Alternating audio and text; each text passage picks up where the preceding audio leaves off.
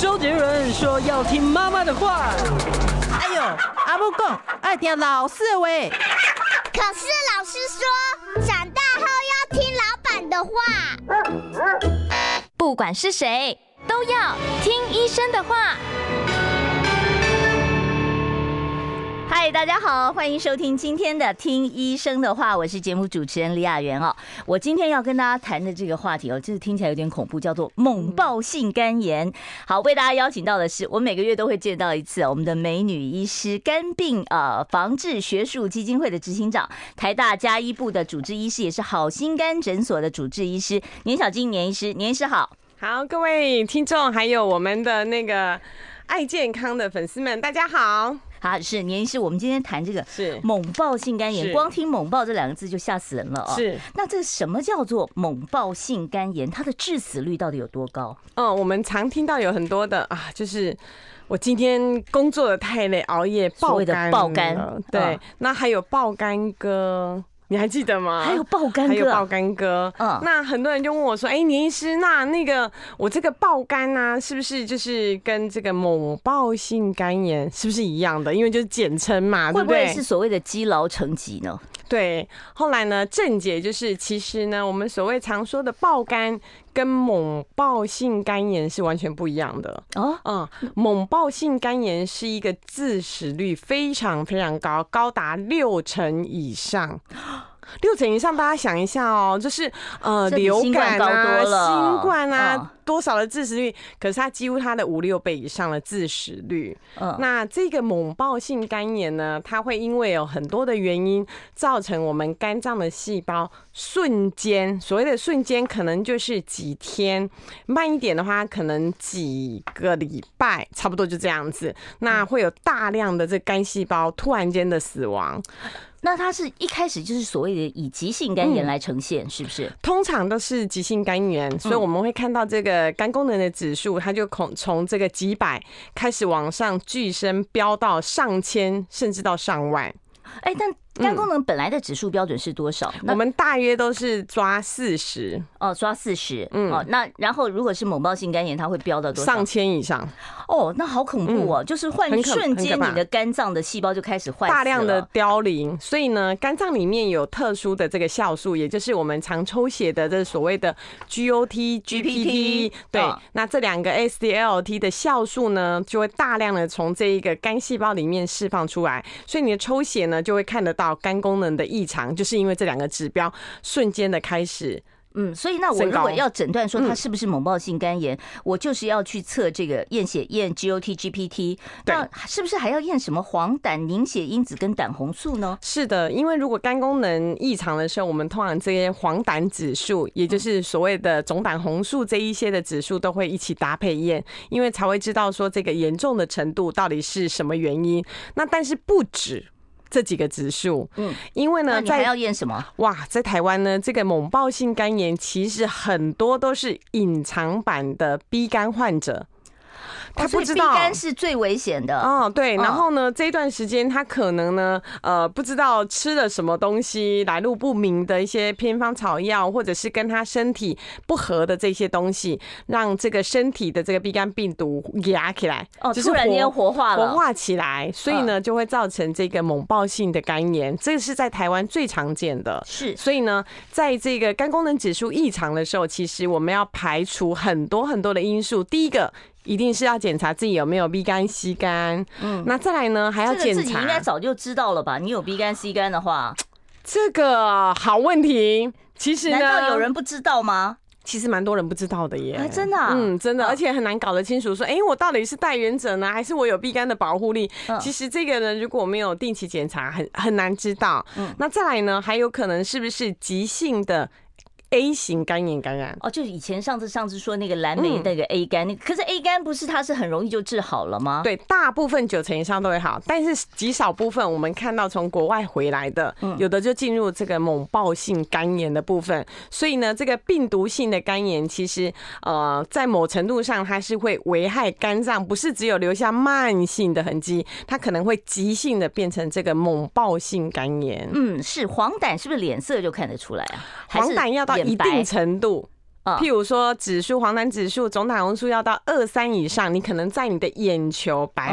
白眼白的眼白的地方，嗯，所以呢，家里其实还是要备一点白灯，因为呢，很多家人现在的这个气氛灯白灯看一下，或者是窗灯，就在窗窗户的外面天光的吗？对，你才可能看得到。哎，我这个到底是眼白是不是真的有变黄？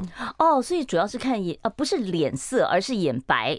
对，因为脸脸色大家很容易就是打蜡，黄种人就黄黄的，啊，对，很难判别，尤其又晒黑的话就更难了。好，那我就赶快要问一下你，你说什么疾病都有一个前兆嘛？对，那猛暴性肝炎通常是怎么发现的？它是有什么样的症状？它是特别累吗？是，还是说它有什么样不舒服？呕吐？还有什么？好多人都问我这个问题，有没有办法及早知道？对啊，很难。很难没有症状，因为呢，肝病的早期都没有症状，猛暴性肝炎也没有吗？对，因为它是从慢慢的这个可能是急性肝炎，那你可能数值几百的时候，你连这个呃黄疸都还没出来，嗯，那你可能连疲倦感都还没出来，那等症状一出来的时候，到急诊去，可能你发现已经呃。脸黄了，或者是眼白黄了，那时候抽血的指数可能肝功能指数都已经是上千以上。嗯，所以呢，定期的抽血这件事情是非常重要。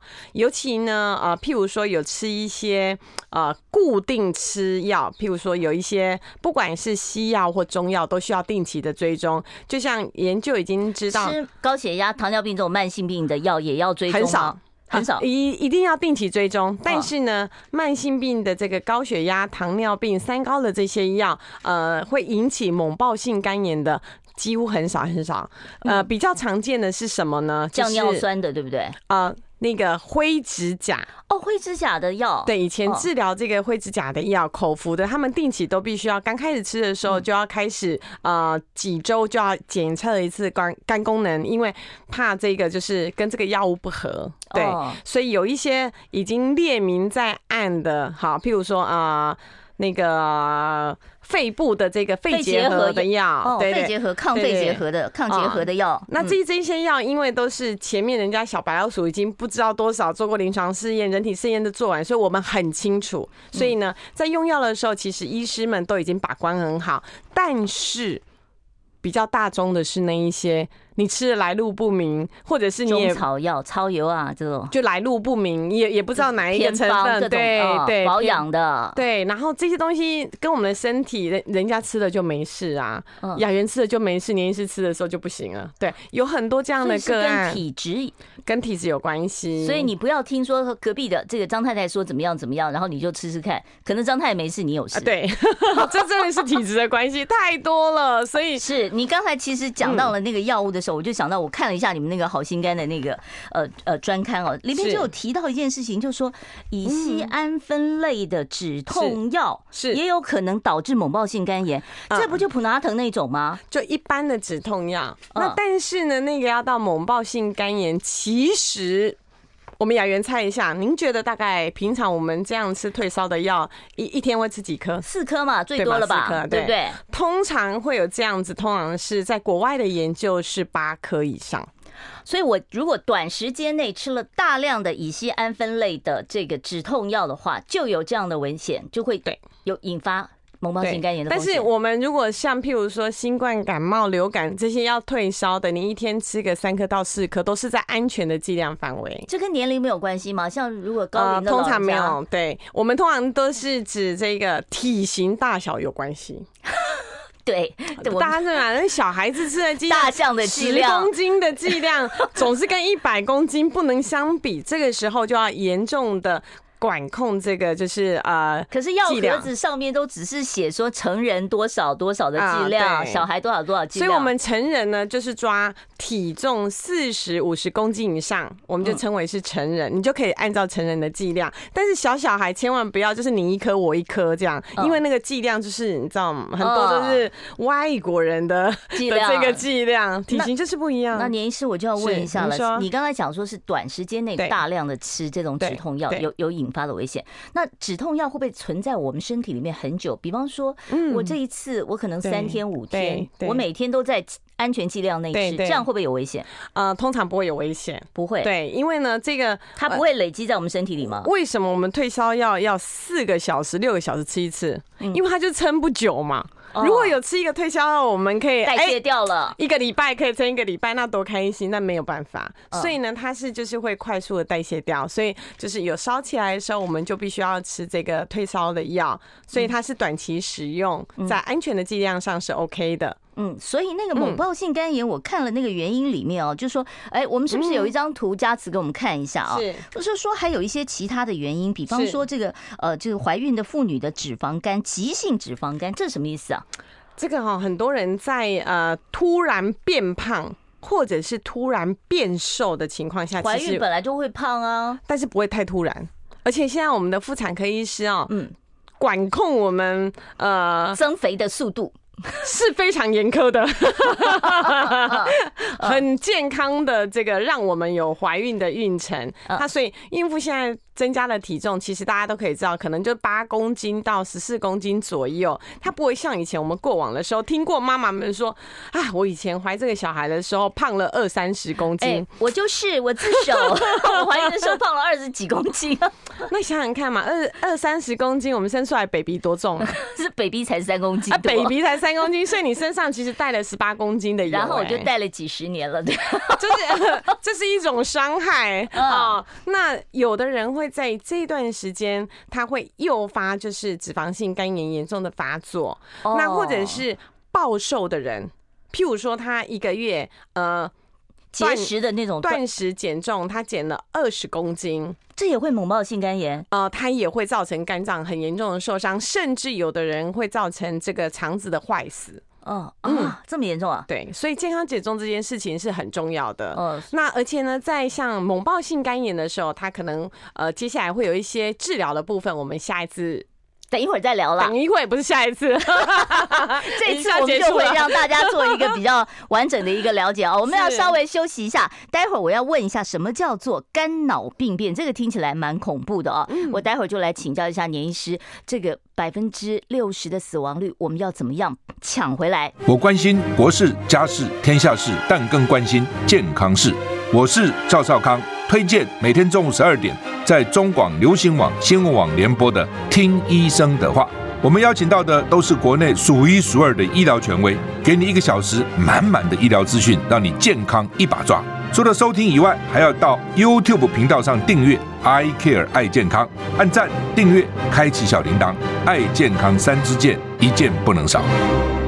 我们今天为大家邀请到的是台大家医部的名医啊，也是肝病防治学术基金会的执行长年小金年医师，在我们节目现场跟我们谈猛暴性肝炎的问题啊。这个疾病的致死率高达六成，这么恐怖。嗯，呃，听说诊断这个猛暴性肝炎要看它有没有肝脑病变，到底什么叫做肝脑病变？呃，在严重的这个就是我们所谓的肝衰竭的过程当中，很容易第一个受伤的就是这个脑部的部分。嗯，那那你就会看到，就是病人除了抽血起来，嗯，然后看到就是肝功能上千之外呢，那还有黄疸哈，眼睛，然后呢腹水啊，这么快就会产生腹水啊？对。然后脚水肿之外呢，它可能就没有办法好好的代谢上身体的毒物，那会造成脑子的这一个就是肝呃所谓的肝脑昏迷。那前期的时候，你可能会觉得，哎，奇怪，我照顾我的家人，怎么觉得他开始日夜颠倒？就是时序哦，他自己的时序会乱掉，对，他还日夜颠倒。可是很多失智的人不是也失智？但他没失智啊。哦，对，所以呢，你就觉得哎、欸，奇怪，我怎么照顾他的时候，明明明年纪还轻轻的，怎么开始就是开始有日夜颠倒的情况？再来呢，他会有一些不自主的行为开始出现，就是脑部开始受伤。那初期的时候，方向感会受影响吗？呃，不止方向感，会迷路，人事实地会开始错乱，然后再来呢，手的部分会开始有一些抖动。动的一个先前的征兆，所以如果一旦引起这个呃肝脑的这个问题的时候，下一个器官呢就可能会影响到肾功能。哦，所以肝脑的话，那他的情绪会不会受到影响？像像你这样刚才形容的这些，会很躁动。会不会就是有点都有照照顾上，其实会很辛苦的家人。嗯，那这段时间大概有多长呢？不一定。哎，不一定要看他那个就是呃恢复的状况哦。所以突然间变得脾气很不好，然后呢方向感不好，日夜颠倒。哈，这只是其中的。但是那那时候他手会抖，他其实都是在昏睡的状况，因为那时候通常病人都很严重了，对，会很嗜睡。对，是。哦，所以这个就是在病程当中已经走向这个肝衰竭的这个一部分。它就在那个就是我们猛暴性肝炎的一个过程了。嗯，所以在猛暴性肝炎的这一个呃过程当中，其实能够积极的治疗的部分。大部分在台湾是因为我们刚刚有讲，就是 B 肝所造成的。嗯，所以呢，一旦检验出来的时候，没有在用 B 肝的病人的药，就会马上赶快用这个就是 B 肝的抗病毒药物治疗。B 肝的抗病毒药物，它会不会就是加速这个肝细胞的什么样的的的这个反应？呃，它要帮忙来做这个呃病毒的控制。哦，对，因为那时候的。病毒说容易压起来呀嘛，对，所以他就是要来治疗这个病毒的。但是这个时间其实呃还还是要抢时间。有时候呢，光用病毒药支持性的疗法都还不够，必要的时候可能就必须要有过渡期的，在加护病房里面观察，甚至必须要洗肝。什么叫洗肝啊？我这个很好奇，我听过洗肾，我没听过洗肝呢。对，洗肝是什么啊？呃，跟洗衣服的概念是不一样的哈。就很多人就问我说：“哎，年医师，那个洗肾跟洗肝是不是很可怕啊？就是你们把那个病人的肝脏跟肾脏拿出来，然后 C C 啊，你好好 掉，那我就把脂肪都给刮掉了。好好可怕，我们听起来 也觉得好可怕哦。就是哦，我们通常洗肝还是呃部分的原理其实跟洗肾一样，就是血浆就是把血浆置换成干净。最重要的是，因为我们肝脏就是排毒解毒很重要的器官啊，就像我们洗肾把尿毒给洗掉，对，你要把这一些就是血液上没有办法。就是去除掉的东西，可是他就是在抢一个时间而已，就是换血的概念是是？它其实到猛暴性肝炎很严重的时候，其实是等换肝的。哦，他唯一到最后的那一图就是能够换肝，所以很遗憾，这个也是我们要呃在这边没有特效药啊，呼吁大家的，就是说在医师能做的这些医疗的部分，到最后一步能够就是最后呃猛暴性肝炎救助必须要换肝的时候，在台湾其实只有五等亲。那几乎我们统计过，大概有一半的人在这个等候肝脏的途中就已经往生了，他根本等不到那个来源。那他如果已经都出现肝昏迷了，即使哦家里面哦五等亲以内有人愿意捐肝给他，那还可以动这个换肝手术吗？对，就是他已经评估，因为开始进入这个肝昏迷的这个严重的状况的时候，就会开始有移植小组的团团队开始评估。这个是洗肝的机器吗？嗯。对对，有距离有一点远哈。我们下次把荧幕更大一点 啊。对对对对，是好，就是在啊加护病房里面有一些我们现在很很新的这个，像以前不行啊，譬如说叶克膜啊啊，这是跟心脏有关的。那洗肝、洗肾，它其实都一个过渡的时期，希望能够撑过来，能够撑过来。那万一撑不过去，就得要就是换肝。那譬如说像。呃，前几年大家可能比较耳熟能详的这个呃例子，就是那个八三幺的主唱阿普，嗯，阿普，嗯，他他有在公开的媒体说，就是他捐肝救父嘛，因为爸爸那时候就是猛暴性的肝炎鼻肝造成的，那那时候要赶快配对，因为五等亲里面也也不是说我想捐就可以啊，哈，就是你要配对能够成功，这个机会不是那么高，所以他那时候一配对成功，再加上他没有脂肪。肝，所以所以你要捐肝的人要没有脂肪肝，而且你要跟那个要受赠的人的身体要差不多大，配对啊，而且那个差不多大到还可以克制，这这还还可以，所以女生也可以捐给爸爸，也可以的，也可以的哦，所以他必须要完全配对 OK，然后才可以就是真的有机会捐肝救父。像现在的研究很多，为什么说哎脂肪肝越来越重要？因为呢有严重脂肪肝的人。我要捐给人家，第一个我切这样给给这个油都切过去了吗？啊，不止有，就是我切了这个肝脏给他，受到肝脏的人有很大的机会是会没有用的了哦，是肝衰竭的，自己留下那一些也不够用，不够你再生的，两边的人都是。非常有危险的。所以在好几十年前，石英石大哥的例子，嗯嗯啊，我们那时候就资深的台语演员了。对对对，他那时候就是要，他也是那个就是换肝者嘛。嗯，那时候孩子换给他的时候，那个石太太就在媒体上说，他真的天人交战。嗯，因为。同时送进去是他两个最爱最爱的人，然后能不能成功？因为捐肝的也有风险，被捐赠的人也有风险，所以这个其实，在但是已经是到最后不得已的选择了。是的，是好。那像这个洗肝通常可以维持多久的时间呢？哎，不一定，不一定要看病人的情况，对，要看病人的情况，而且要看他到底是已经有回来，还是要走向换肝了。洗肝有健保吗？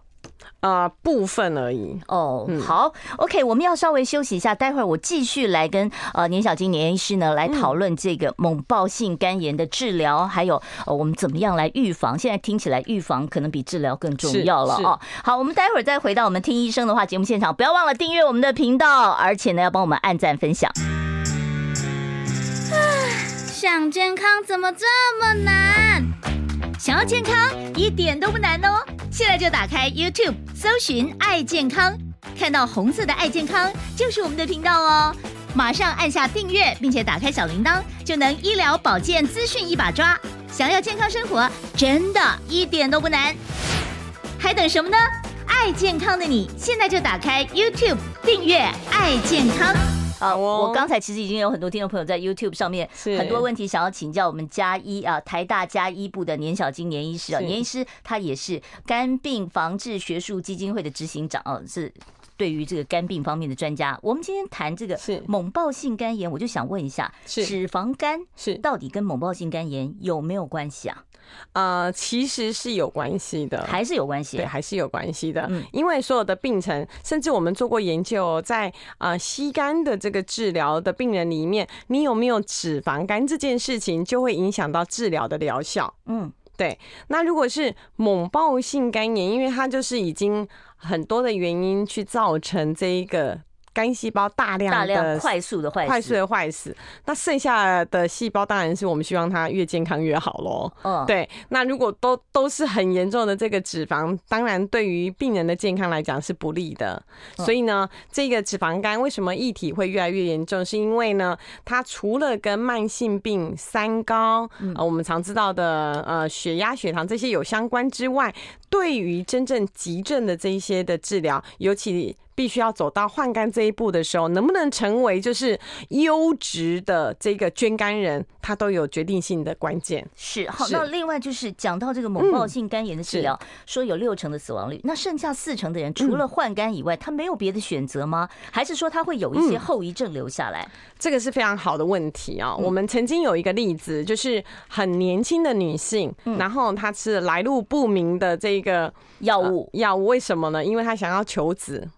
哦，对，结果嗯，那真的是来路不明哈。那他也不知道，因为他吃了很多种，他也不知道是哪一种。后来造成了猛暴呃猛暴性肝炎，最后住到那个加护病房去，真的就是走到猛暴性肝炎去洗肝一阵子，最后他很幸运的，就是那四成的人没有换肝回来的。哦，所以其实他本身年龄也比较轻，他的回复力应该也比较好。对，就是每每每个人的回来以后不一样，会不会有后遗症？呃，后遗症可能比较多，就是因为因为你肝脏大量的死亡过嘛，嗯，那。呃，严重的发炎都会留下这个疤痕，所谓的肝纤维化，嗯，可能不到硬化的程度，嗯，但是有经过这样历史的人，他其实肝脏都需要好好的保养的，就是呃定期的追踪，定期的抽血，尤其是要定期做腹部超音波检查。那像这个、嗯、这个案例来讲的话，它这么大量的这个肝细胞死亡、肝纤维化了，那这个需要切除吗？它切掉以后，它能不能再长出来？不是说肝很会再生吗？呃，不会，因为那个大量的肝脏细胞还是有存活的，它自己剩下的细胞会慢慢的再生回去。嗯，对，所以我们不会去动刀，除非呢那个是肝癌不好的东西，我们才会去动刀。哦，所以就让它。利用剩下的这些还再再生的、再生的，然后那它会自己这个肝功能会逐渐的恢复回来吗？会，有那四成呃四成很幸运的人，也没走到换肝的病人。他有机会是可以慢慢的恢复的，恢复到几成？九成一，或者是百分之百？大小吗？对，不是，我是说他的整个肝的功能啊，它可以恢复到正常呀，啊，恢复到完全正常。对对对对，哦，那也可以结婚生子啊，小孩都很大了，对。但是就是你必须要知道说，因为我们曾经肝脏走过那一段鬼门关，所以呢，终身都要追踪吗？一定要。终身追踪，他肝癌的机会会比别人高吗？呃，如果他是 B 肝造成，他一定是比人家高。哦，那我其实刚才一直有个问题想问，说都说在台湾 B 肝是造成这个猛暴性肝炎最主要的原因。是，那其他像 C 肝、A 肝，对哦，刚才 A 肝也是有提到。那 E 肝呢？台湾有 E 肝的案例吗？比较少，因为 E 肝其实都是境外移入，嗯，嘿，那是粪口传染的。那像 A 肝一样，其实 A 肝在呃前几年治好了不就没了？吗？对，治好就没了，但是但但但是就有人治不好，所以他现在有千分之几的机会。不幸他会走向这个猛暴心肝炎，就是急性发作的时候，有可能造成猛暴心肝炎。对，他有一些人就会走向千分之几的机会走向那一端。嗯，我在这本书上面我还看到说，B 肝疗效不好的话，就要加验 D 肝。这个是什么意思？难道 B 肝跟 D 肝会混淆吗？嗯，因为现在呢，会喜欢攻击人类肝脏的病毒，就五个兄弟，A B C D E，对。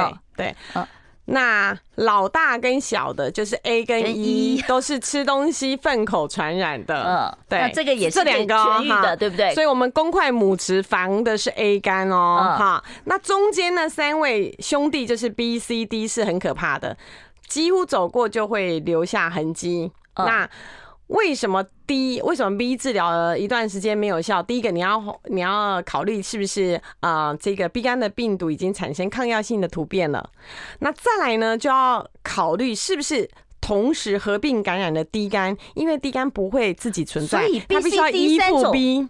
B、C、D 三种可以同时存在在你的身体里啊？当然呢，哦，它就是不同的病毒。譬如说，我今年得了 A 流感，我也可能得 B 流感，我也可能再得了其他的感冒，我有可能合并。像现在就是呃这个呃肺炎啊，梅将军啊，梅将军，这个都是不同的病毒，所以它对于身体来讲，它就是不同的敌人。我验一次血，我就可以验出说我到底有哪几种肝炎吗？通常可以验得出来是 A、B、C。这是我是不是要到医院？我要指明说我要验所有的病毒 A B 呃 A B C 三种肝炎，我都要验。那 D 验不出来吗？D 我们通常不会验，除非你有 B 肝的患者，然后有这个 B 肝的这个发炎之后，我们才去验 D，因为 D 没有办法单独存在。哦，D 它要依附在 B 肝。哦哦，所以哦，它会依附在一 C 肝上吗？B 不会，B 他只有 B，他只跟着 B 啊，它 只跟老二。这 B 肝他只跟老二，所以那我治疗 B 肝的时候，如果说它同时也有 D 肝的病毒在，成效没有不好的时候，对，就会验。然后这个 D 肝跟 E 肝通常必须要送到特别的实验室，因为不是那么常见。哦，所以一般的诊所不会去帮你验有没有 D 肝，不会不会，因为要送到国家级的实验室。那 D 肝跟肝癌或者是肝硬化有直接关系吗？啊，比较少。对，我们最重要的肝癌诱发在国人就是 B 肝跟 C 肝，好，两大凶手。好，这两大凶手，所以呢，如果说你的 B 肝治疗的疗效一直不好的话，你可能就可能要再额外的，医医师就会考虑就是其他的，再验一下 B 肝，对，或者是 B 肝已经产生抗药性的变化。嗯，那 D 肝有专属的抗病毒药物吗？呃，目前为止，他还是就是以治疗为主，然后到底有没有确认到低肝，那个要到国家级的部分去做另外的。对，所以一般的人不会想到说，哎，我要验一下 D 肝，所以也不需要单独去治疗低肝就对了。对，好，我们今天为大家邀请到的是老朋友台大加医部还有好心肝诊所的主治医师年小金年医师。有任何问题呢，待会儿都欢迎大家直接打电话到我们的节目现场。我关心国事、家事、天下事，但更关心健康事。我是赵少康，推荐每天中午十二点在中广流行网、新闻网联播的《听医生的话》。我们邀请到的都是国内数一数二的医疗权威，给你一个小时满满的医疗资讯，让你健康一把抓。除了收听以外，还要到 YouTube 频道上订阅 “I Care 爱健康”，按赞、订阅、开启小铃铛，爱健康三支箭，一件不能少。今天现场为大家邀请到的呢是台大医院的年小金年医师哦，是加医科的这个名医。如果听众朋友你有任何有关于啊肝脏健康方面的问题，或者是加医科可以回答你的问题，都可以拨打我们的现场专线零二二五零九九九三三。我们接第一位听众朋友电话，你好，请说。你好，嗯、呃，我今年六十岁啊，是，我就这这个礼拜我都觉得头晕。那我今今天有去量血压，他说一六三八十三。嗯，那请问那个高血压要怎么样来调理？嗯，要注意什么？这样子。好，尤尤其是在这最近的时候，其实天气变冷，天气会让你的血压波动吗？对，会波动。所以呢，有高血压或者是高血压前期的病人们哈，尤其在天冷的时候，记得要早晚固定一个时间量一下自己的血压。那如果说本来控制的血压都一百二、一百三都 OK 没问题，那开始这天冷的时候已经开始飙上去，一直超过一百六以上，请记得跟原来的这个呃医师或家庭医师就是讨论。一下那个药物的使用，它可能要短期间的这个加一点剂量，那或者是呃本来没有使用的，它可能在这一段时间的时候就要开始做这个血压的控制，因为毕竟血压高这件事情是我们最担心，因为很容易会诱发这个中风，尤其是冬天是心血管疾病诱发的高峰期啊。好，我们下一位听众朋友，你好，请说。喂，哎，你好，请说。你好，我想呃，对不起。我想请问一下，就是呃那个呃动脉斑，就是动脉斑呃粥状硬化，嗯，不对，就是那个动脉那边检查出是动脉斑块那个，那这个部分我们该怎么样去后续来做保健呢？好，这是一个很好的问题哦，就是呃水管。我们讲水管的例子，水管用久的它就是会硬嘛，嗯，好，甚至呢，它如果长期曝晒在这个阳光下，它可能会碎掉。嗯，那其实我们人体的血管也是差不多的道理，一直是高血脂、高血压的状态就危险了。对，因为它会让它容易就是会产生硬化。嗯，那但是如果有斑块产生的时候，要特别的注意喽。我们大部分检查的时候可能会检查，呃，最大的血管在颈动脉。颈动脉哈，对，颈动脉如果产生这一个就是硬化的部分，就要特别的注意，是不是后续需要做这个治疗？譬如说，平常我们可能就是胆固醇要控制好，必要的时候可能要吃一点抗凝血药。那最重要的是要检查心血管，那最重要的那几条三条哈，最大条那个呃冠状动脉到底有没有多少的这斑块硬化？那现在比较高阶的这个检查都有这个呃电脑断层可以做这个呃心脏冠状动脉的检查，它可以呃把它血管的部分影像重组，知道说我有多少 percent 的阻塞。是，那像这个颈动脉到呃这个检查的话，这个这是用超音波，用超音波射哦，所以没有辐射，所以没有辐射哦，所以只要到医院去说这个有健保给付吗？还是说不一定要看那个病人的病况哦？病况通常什么样情况之下你会建议要做这个颈动脉的检查？呃，常常譬如说会有头晕。头晕，对，那或者是更换姿势的时候，嗯，对，他会哎、欸，那个就是突然间就是冒眼冒金星这样子，嗯，那还有就是有一些，譬如说比较严重的，他可能左右肢量起来血压相差三十以上。啊，就是左手量右手量不一样啊，对对对不一样啊，有有一些状况，那所以呢，这整个颈动脉跟这边的血管可能都要做一下超音波的检查，通常是中高龄以上才需要做吧。呃，大部分。但是有一些家族性的，对对对是啊，那特别胖的人需要吗？啊，我们努力的减重一下。好，我们来回答 YouTube 上面这个问题啊。当然，呃，现场呢，如果说听众朋友你要打电话进来的话，可以打二五零九九九三三哦。这个 YouTube 上的听众朋友在问说，打乙肝疫苗，我从小啊从小打到大，验血都没什么效果。没错，那我已经补打很多次了，我还要再打吗？好，这是非常的好的问题哦，因为我们台湾是全世界第一个实行新生儿。全面乙肝疫苗施打的国家，还有人去追打呀。十五岁的时候，我们做过研究，这一批的小孩几乎六成都已经找不到他的保护力了。那我们会建议，在这个时候的时候，如果家族里面是乙肝的高危险群，譬如说我家里就有乙肝的病史、肝癌的病史，或者我从事。容易会接触血液的这些工作，像护理人员这样子。对，呃，不止护理人员喽，对，有像有一些刺青啊，或者是对不对啊？那可能都需要打一下这个 B 肝的追加剂。但是很不幸的，这个 B 肝的疫苗经过十五年之后，很多人呢、喔、打了一剂之后，几乎有七成的人他也是忘记它了，所以要跟小朋友一样，就是连续打三剂，因为这疫苗从小打，这个是一个安全的疫苗。但是十五岁要追加，曾经。我们研究过，台湾的人大概有六成以上小时候都遇过 B 肝的病毒，被凌虐过，所以我们的抗体，尤其是旧台湾人，民国七十五年七月以前出生的人，大家都要听清楚，我们就是旧台湾人。拿出来看，旧台湾人，这时候是没有疫苗政策的，所以呢，如果你的保护力是因为被感染而产生的，千万记得，即使你现在不是乙肝的代言者，也有保护力。那或者是没有保护力，我病人曾经打了九针。就是打不出来，因为他就是感染过嘛。那那辈子就跟他那个时间了，和平相处。就跟他和平相处，所以我要先去验个血，看我需不需要追加。然后呢，然后通常正常的，如果小时候你是七十五年以前生的啊，不以后生的，七十五年七月以后几乎都打过了。好，所以你就十五岁的时候再补打就是了。对，几乎我们那是不是三十岁要再打，然后四十五岁再打？不一定，每个人的免疫力可以维持的效果都不一样。但是 B 肝大概一二十年没问题。好，我们下一位听众朋友，你好，请说。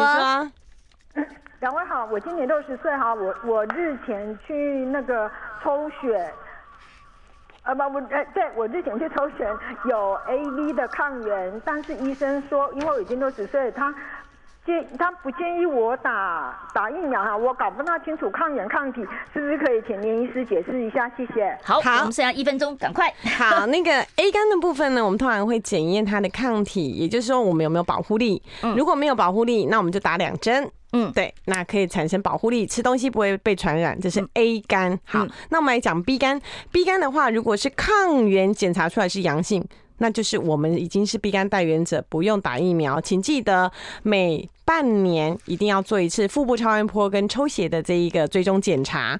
如果呢，我们的抗原是干净的，表示我们不是 B 肝的的带原者，那我们这时候的抗体表面抗体也是阴性的，表示你就是裸露的，嗯，你没有保护力。那这时候你就要打这个疫苗来作为防护。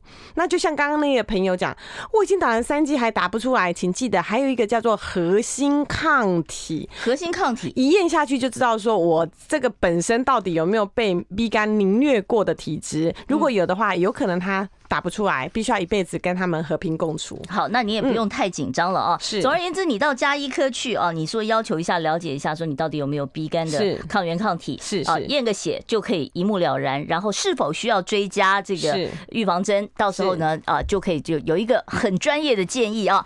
好，今天因为时间的关系哦，我就不再接听其他听众朋友的电话了。我们也非常谢谢台大加医部的年小金年医师接受我们的访问，谢谢年医师，谢谢雅媛，谢谢大家。